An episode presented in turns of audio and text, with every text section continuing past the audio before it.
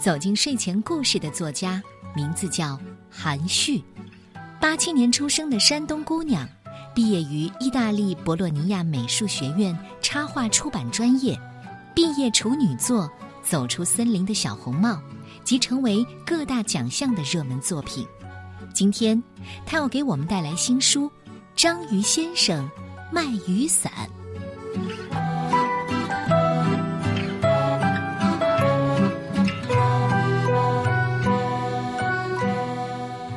亲爱的听众朋友们，大家好，我是韩旭，我是画绘本的、画图画书的作者。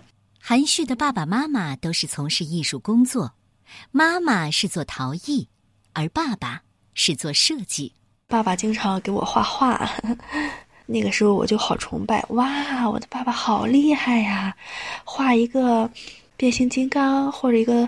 兔子布娃娃能够画的这么像，嗯，颜色这么好看，正是出于这种崇拜、仰慕的心理，所以我才会一直从事画画这条道路走到现在。在今年的北京图书订货会上，韩旭带来了他的新书《章鱼先生卖雨伞》，这是一本低幼童书。出版社说要做一个低幼认知书，那我觉得低幼的肯定很简单喽，文字没有多少，画面很好表达，于是很爽快答应了。但是当我真正创作的时候，我发现低幼的是最难的，越简单的反而越难，因为大人站在成人的角度是比较难理解。零至三岁小孩子他们的心理生理的情况，韩旭还不是一位母亲，并且做低幼绘本经验并不多。好在他善于学习，我就跑到了书店里面，专门找低幼的绘本翻着看，学一学前辈们他们是怎么做低幼绘本的。正好那一天呀，下着雨，我没带伞。被困在书店里了，哎呀，当时就想，如果我有一把伞该多好呀！哎，这个时候我突然想到，如果我是在意大利的话，呃，外面街道上早就有卖伞的黑人朋友了。意大利真的是这样，可能还没有还没有下开雨的时候，只是有乌云，呃，街角就会有很多呃外国人。左手拾几把伞，右手拾几把伞，已经准备好要卖伞了。想到这里，我突然想，哎，我可以做一个卖雨伞的故事呀！雨伞有各种颜色，有大小变化，这不就是一个颜色的认知吗？那谁来卖雨伞比较好呢？嗯，要拿这么多雨伞，那肯定是最好有一个长着很多手的动物。嘿，那就章鱼吧，它有八个爪子呢，就是这么产生的。应该说是先有卖雨伞的故事构想，然后再有章鱼的这个主人公出现。这次创作，韩旭不仅大胆地画了一只橘红色的章鱼，同时只画了六只腿。我觉得八条腿太多了，密密麻麻的排在下面，好挤呀，所以。自作主张剪了两条，但是幸亏许多前辈，包括编辑们衷心的建议，说服了我，呃，还是要遵循一定的认知性，嗯，还是让章鱼长回八条腿，这个生理的特点不能够误导孩子，这一点我接受，这也是我在做绘本的过程当中学习到的地方。故事虽然简单。但是韩旭还是用了一年半的时间。他说：“做一本低幼绘本，可是长了不少本事呢。”滴答滴答滴答，下雨了。章鱼先生开始卖雨伞了。大象，大象，你喜欢什么颜色的伞？大象买了一把灰色的伞。咚咚咚，雨里跑，真方便。狮子，狮子，你们喜欢什么颜色的伞？狮子买了一把橙色的伞，嗖嗖嗖，雨里冲，真开心。孔雀，孔雀，你喜欢什么颜色的伞？孔雀买了一把蓝色的伞。噔噔噔，雨里走，真神气。蜥蜴，蜥蜴，你喜欢什么颜色的伞？啊？呀，原来你是变色龙。鸡宝宝，鸡宝宝。你喜欢什么颜色的伞？鸡宝宝买了一把黄色的伞，呼呼呼，雨里滑，真漂亮。章鱼先生，章鱼先生，我们想要黑色的伞。咦，没有黑色的伞。啊，有办法了，我有墨汁。章鱼先生，你真厉害！嘿呦，嘿呦。蚂蚁买了六把黑色的伞，嘿呦嘿呦，雨里骑，正合适。天晴了，章鱼先生也要休息一下了。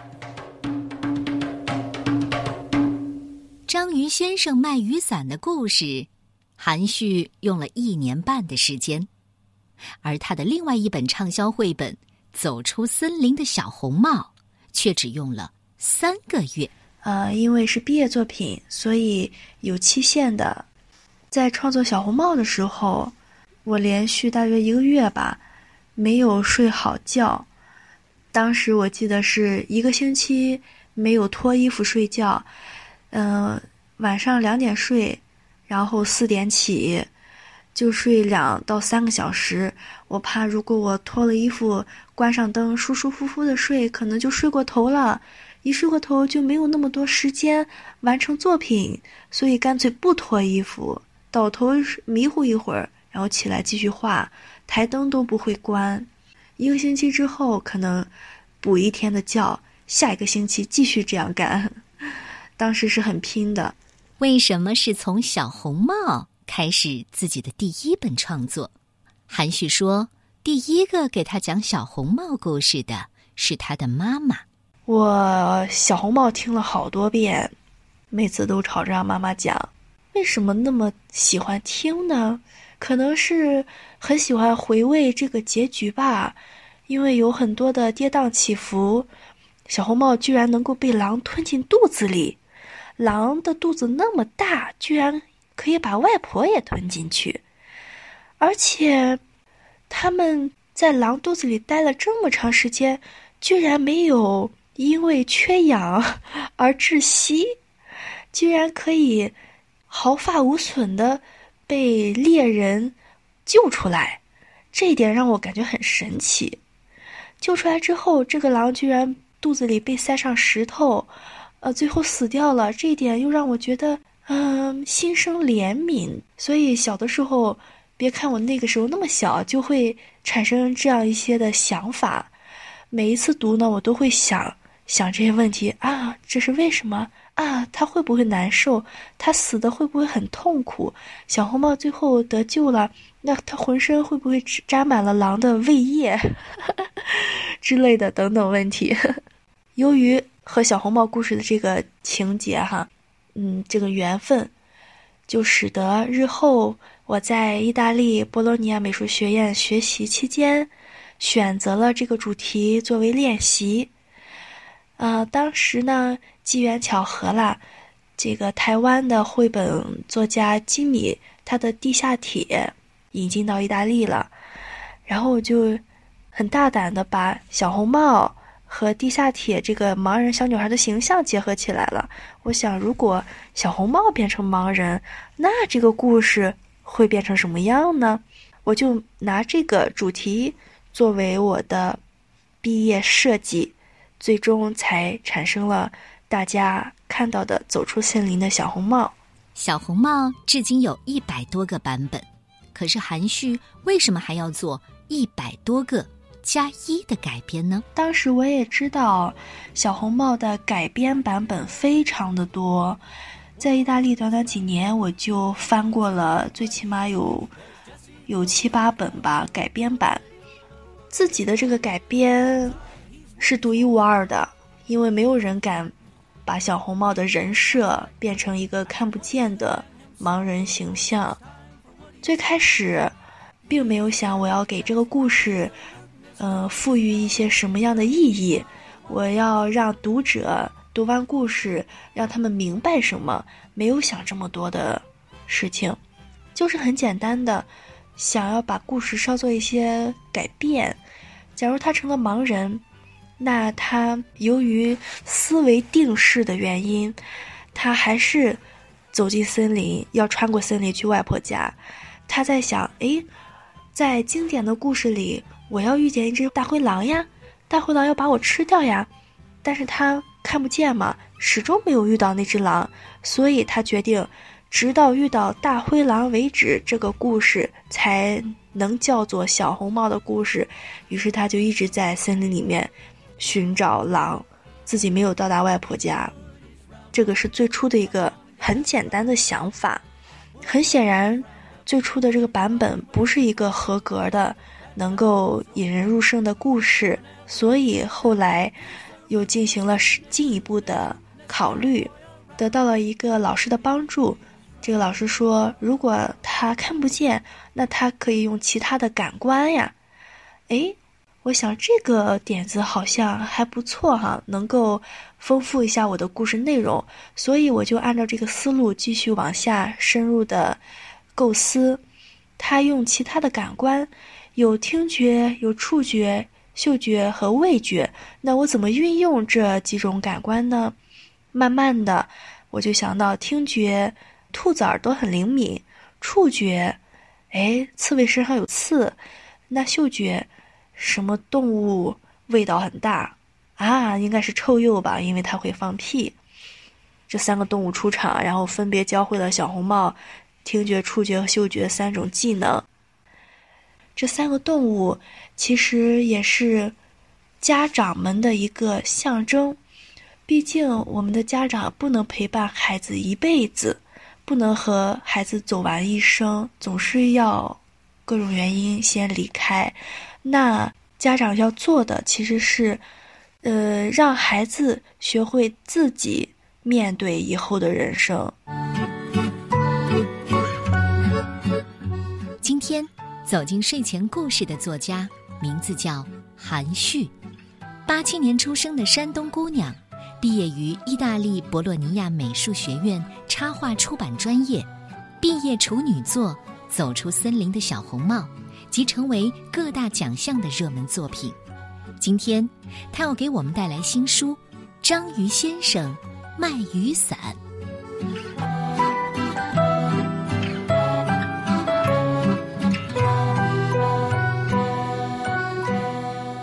韩旭让盲人小红帽遇到了一只笨狼，从而最终是个皆大欢喜的结局。这样的设计是一个儿童作家悲悯的情怀。我觉得这个世上没有绝对的善，也没有绝对的恶，任何一个事情都是有两面性的，不能够一刀切、一竿子打死，不能片面的看待问题。拿我自己来举例，我不想去伤害别人，不想攻击别人，嗯，想做一个友善的人，嗯，希望世界和平等等。但是偶尔偶尔我也会产生一些小的坏点子，这样的事情其实每个人都会有，但是我们还是要一直不断的宣传一个正能量。嗯，创造一个美好的世界，所以说要一直不断的宣传善的存在。在故事当中，小红帽应该是善良的，因为当三个动物没有答应他的请求，没有给到他直接的帮助，他也没有怨天尤人，不会怀恨在心。当遇到狼之后。他也用一些实际的行动，想要感化这一个在别人眼中是一个可怕的动物，所以小红帽应该是善良的代表。但是呢，故事当中其他的动物形象就一定是邪恶的吗？并不一定。兔子、刺猬和臭鼬也都给到他帮助，正是他们的这些提醒，才让小红帽化险为夷，才能够使得之后精彩的故事顺理成章的发生。大灰狼是邪恶的吗？他可能是，不过小红帽的行为让他产生了那么一点点恻隐之心。这一次，他按照最初那个约定，把小红帽送到外婆家，但是他可能不会被这样一段，嗯，行程当中的一些和小红帽的交集，就彻底把他的邪恶全都转变成善良。所以在故事最后的结尾，我做了一个开放式的结局，大灰狼把脖子上那一个红色的衣角。扔掉，头也不回地走进森林里面。其实我的用意是，他还是要做回原本的那一只狼，回到森林里面。有可能在下一次遇到小红帽的时候，说不定还会有坏点子产生哦。韩旭告诉我，在创作小红帽的时候，也正是他在意大利即将毕业，对未来充满了迷茫、孤独和无助的时候。即使身体是健全的，但是一切的未知就像屏障一样遮住了眼睛。他也渴求走出迷茫的森林，拨云见日。法国出版人引进到法国了，当时我们在意大利见了一面。他说：“我为什么要引进你这本书？是因为欧洲、法国会有许多的暴力、恐怖袭击。”人们可能渐渐的会害怕，对生活失去信心，会变得软弱。正因为你的故事的出现，再次唤醒人们，要让大家坚强，呃，内心强大起来。你的故事传达了一个这么强大的正能量，让我决定要把你的故事引进到法国。听到他对我这个故事的解读之后。我又回想起了当初创作这个故事的初衷，就是想要传达这样一个内心强大的问题。韩旭还有一个梦想，就是拉着一大箱书到大学去跟同学们讲课，分享他创作绘本的经验，还有对绘本的领悟。新的一年，我们祝福韩旭有更多的好作品，同时收获满满的自信、乐观和幸福。节目最后，我就带来这个故事：走出森林的小红帽。小红帽这个故事已经跨越了几百年的文化史，差不多在东罗马帝国后期，小红帽作为民间口传故事，在欧洲的土地上传播开了。到了一千七百年。这一年，彼得大帝进行了第五次俄瑞战争，用大炮夺取了波罗的海。而这一年，中国是康熙三十九年，同样是在这一年，小红帽走进了法国作家夏尔贝洛的童话集《鹅妈妈的故事》中。一百多年之后，各种版本的小红帽故事已经达到了几百种。那今天，我要讲的这个小红帽故事。嗯，应该说小红帽有了新的身份，她看不见，所以它的鼻子上有墨镜，手里有小棍儿，但是它用听觉、触觉、嗅觉来认识朋友。后来，还真的遇上了谎称为狗的大灰狼。欢迎大家走进今天的故事，走出森林的小红帽。作者韩旭，由接力出版社出版。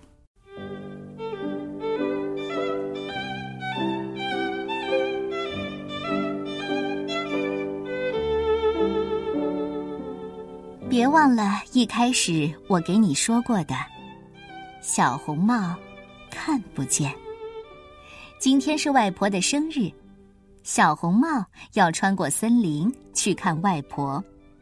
他一个人慢慢的走进了森林，蹭蹭蹭，小红帽问：“请问你是谁？”“哦，我是一只兔子。你呢？”“你好，我是小红帽，我要去森林那边的外婆家，我看不见路，你能帮我吗？”“哦，不行不行，我跳得快，你肯定跟不上我。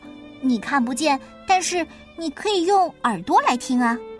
哦，对了，森林里可是有大灰狼的，它的耳朵很灵敏。”它听到有小动物在附近，就会吃掉它们。你自己可要小心了。